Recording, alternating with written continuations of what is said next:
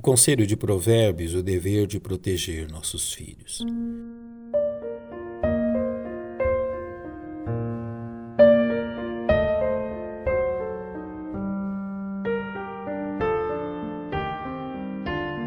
Quantos de nós já meditamos com seriedade em um dos mais notáveis versos bíblicos no que tange a educação de nossos filhos, que diz: Educa a criança no caminho que deve andar, e até quando envelhecer, não se desviará dele.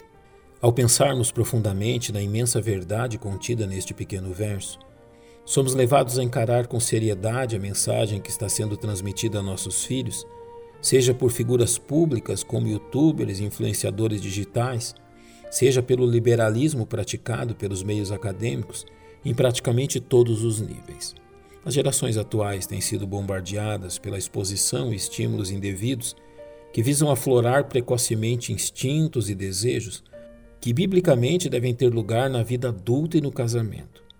Este mundo tenebroso também entende que, se for capaz de incutir seu caminho na mente e no coração das crianças, eles envelhecerão vivendo segundo seus malignos preceitos.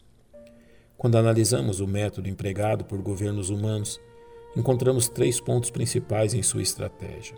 Primeiro, estabelecer a relatividade moral, ou seja, tornar a verdade suscetível à interpretação pessoal de cada pessoa.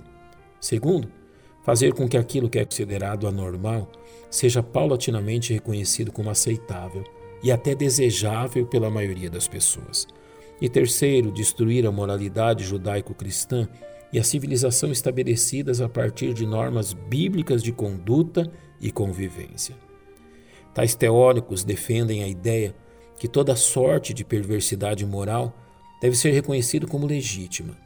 Sua intenção de sexualizar todos os níveis das relações humanas parte do princípio que toda repressão à sexualidade é nociva ao desenvolvimento humano.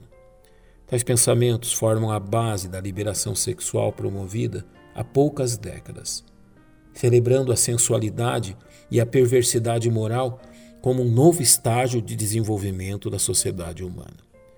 Vivemos dias onde quebrar tabus tornou-se uma forma de engenharia social, seduzindo pais e adultos desatentos em prol de não serem discriminados como retrógrados e ultrapassados.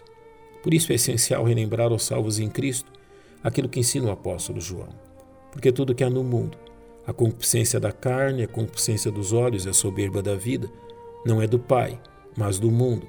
E o mundo passa e a sua concupiscência, mas aquele que faz a vontade de Deus permanece para sempre. Obedecer e honrar a Deus através de nossa conduta jamais será algo tolo ou ultrapassado. Assim como educar nossos filhos segundo princípios bíblicos não os tornarão adultos problemáticos, mas sim realistas quanto à verdade que reina sobre suas vidas.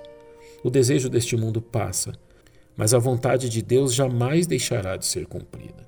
Por isso, amados pais, a prática de vestir seus filhos com trajes adequados à sua idade sempre será uma atitude sábia, assim como cuidado com acessórios e enfeites não condizentes com a idade infantil, evitando toda vestimenta que denote sensualidade ou procure transformar crianças em pequenos adultos.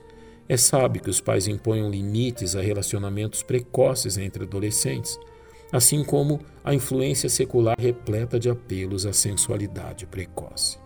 Em suma, o sábio nos convoca a uma prática que segue em sentido contrário a este mundo.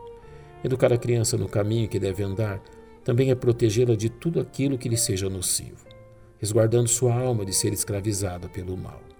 O conselho de Provérbios jamais será derrotado. Educa a criança no caminho que deve andar, e até quando envelhecer, não se desviará dele.